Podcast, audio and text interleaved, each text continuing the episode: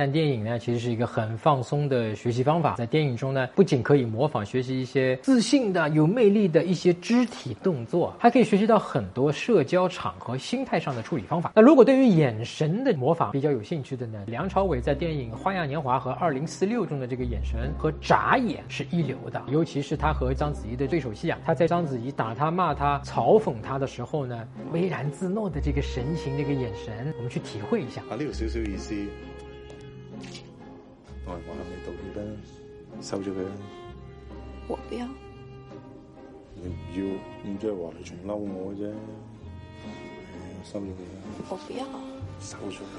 不要。你翻心不要收咗佢。你不要跟我嬉皮笑脸的，我说不要就不要，你出去。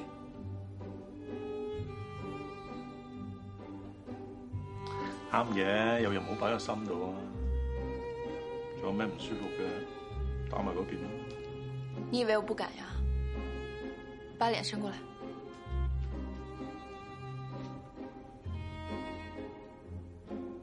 讨厌！專登揀咗你啊，睇我中唔中意先咯。唔中意咪睇咗佢咯。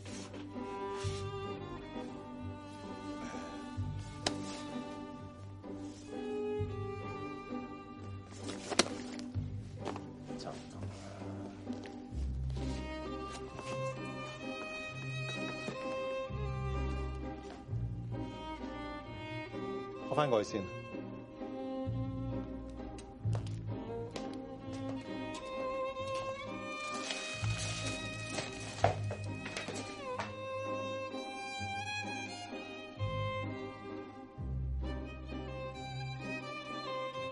哎，如果你对于怎样通过眼神来让女生喜欢你，对这个感兴趣的话呢，我以前还写过一篇文章，叫做《怎样通过眼神对视让她爱上你》。那么你可以在微信上面搜索公众号“陈真”，成功的陈真，假的这俩字儿。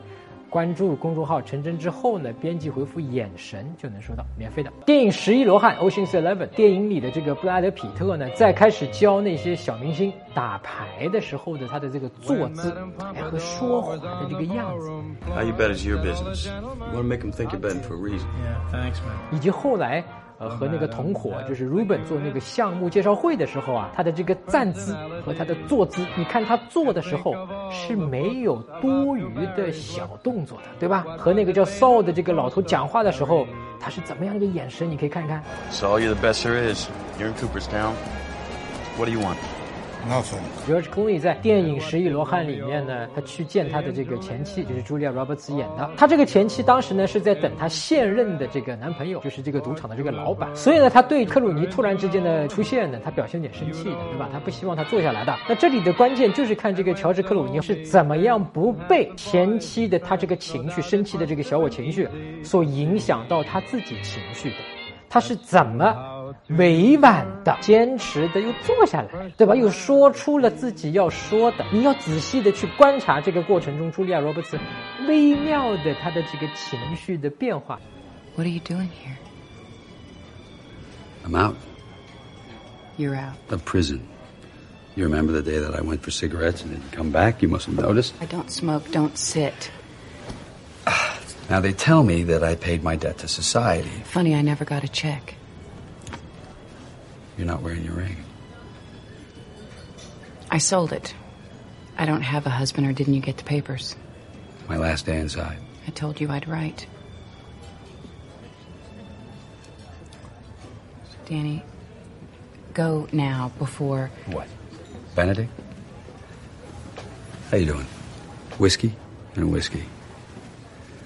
Danny, Tess, you're doing a great job curating the museum. The Vermeer is quite good. It's simple, vibrant, although his work definitely fell off as he got older. remind you of anyone? And I always confuse Monet and Manet. Now, which one married his mistress? Monet. Right, and then Manet had syphilis. They also painted occasionally. All right, I'll make this quick. I came here for you. When I get on with my life, I want you with me. You're a thief and a liar. I only lied about being a thief. I don't do that anymore. Steal. Lie. I'm with someone now who doesn't have to make that kind of distinction. No, he's very clear on both. You know what your problem is? I only have one. You've met too many people like you. I'm with Terry now. Does he make you laugh? He doesn't make me cry. 最后呢，这个赌场老板的这个男朋友出现了。你再注意看这个克鲁尼，他是非常懂得社交的，就是立刻怎么样就站起来了，非常有礼貌。但他又是怎么表现的不被对方的情绪所影响的，仍然能够开一下这个冷笑话，非常男人的做法。Just catching up. Terry, meet my ex-husband. Danny Ocean. Mr. Ocean, I'm in your seat. Forgive me for being late.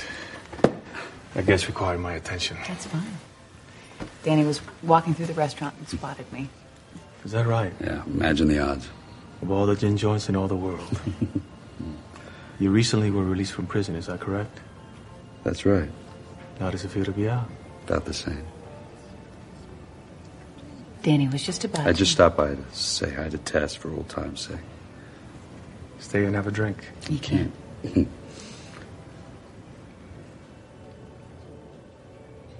Well then. I don't imagine we'll be seeing Mr. Ocean anytime soon, right? You never know. Ah, I know everything that's happening in my hotels. So I should put those towels back. No, the towels you can keep.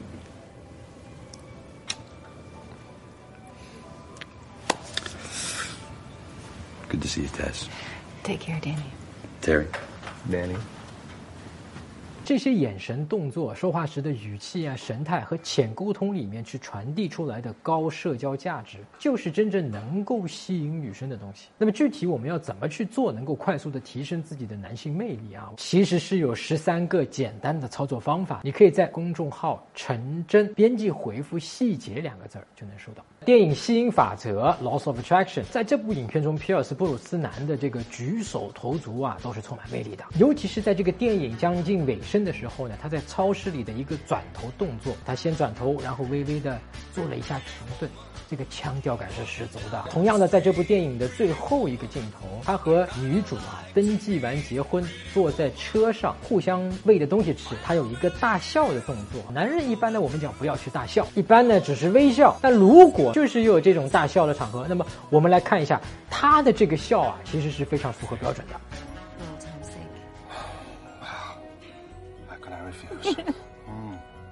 You know, you folks may want to close the sunroof. There's a 79% chance of rain in the next half hour. I watch the Weather Channel.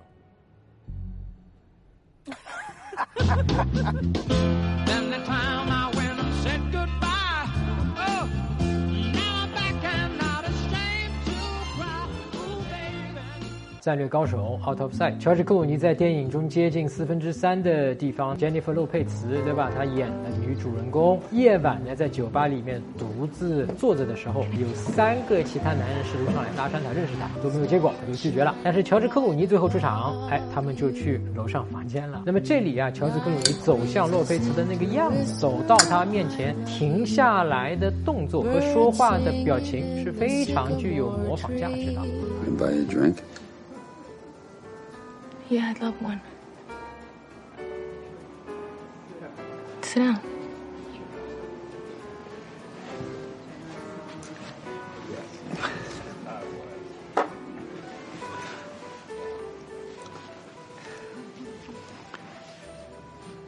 I'm Gary. I'm Celeste. It takes forever to get a drink around here. There's only one Bar. waitress. Oh, don't go. Those guys bother you. Oh, they're fine. I mean, you just got here. Here, help yourself. You like bourbon? I love it. We got that out of the way. Tell me, Celeste, what do you do for a living? Eh, I'm a sales rep, and I came here to call in a customer, but uh, they gave me a hard time because I'm a girl. Is that how you think of yourself? As a sales rep? As a girl? Yeah, I don't have a problem with it. I like your hair. I like your outfit. Actually, this is my second favorite outfit. I had a first favorite, but it got ruined and I had to get rid of it. You did. It smelled. Really, having it clean didn't help. No. So tell me, Gary, what do you do for a How living? far do you want to go with this? Ah, not yet. Don't say anything yet. I don't think it works for somebody else. You know, Gary and Celeste, what do they know about anything? Well, this is your game I've never played before. It's not a game. It's not something you play. Well, does this make any sense to you? Doesn't have to. It's something that happens. It's like seeing someone for the first time. Like you could be passing on the street and, and you look at each other and for a few seconds there's this kind of a, a recognition. Like you both know something. The next moment the person is gone. And, and it's too late to do anything about it. And you always remember it because it was there and you let it go and you think to yourself, what if I had stopped? What if I had said something? What if? What if? May only happen a few times in your life. Or once.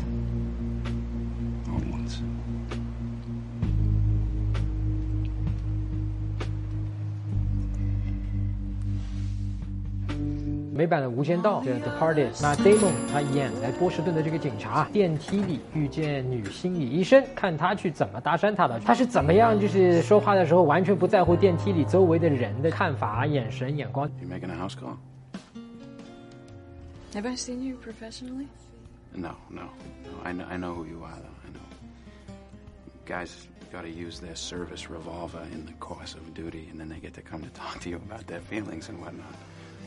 No, no, I know how it goes. Uh, you're a mental health professional. Yeah, I have an appointment on this floor. Oh, well, you'll have fun. They're all freaking crazy on that floor. 我们有些哥们去认识女生是说话的时候哎呦很在乎旁边的完全不认识的人呢，他是怎么看我们的，对吧？那 Damon 在这个电影他是完全不在乎的，对吧？我们怎么样去使用这个推拉法、曲解，包括去善意的耍他等等，在很短的时间里面，向女心理医生呢传递了自己的个性和魅力，对吧？得到了他的电话号码。I'm one more up. Oh, fancy policeman. Yeah, that's right. Fancy. Are you a? Uh, yeah, I am. I'm, I'm actually going to law school also. Uh, Suffolk nights? Well, yeah, they don't run Harvard at night, last time I checked. When, when's the last time you checked? Before I went to fucking Suffolk. Okay, I, listen, I went to UMass. I, I wasn't insulting you. well, I thought you were, so now you gotta buy me dinner. Well, maybe you can shoot someone and then you'd have to see me professionally. I'll stab someone in the heart with a fucking ice pick if it gets me dinner with you. You? No, no, that's all right. I'm a detective. I'll find you. No, sir, I'm just joking. I need a car. That helps. Nice to meet you, Madolyn.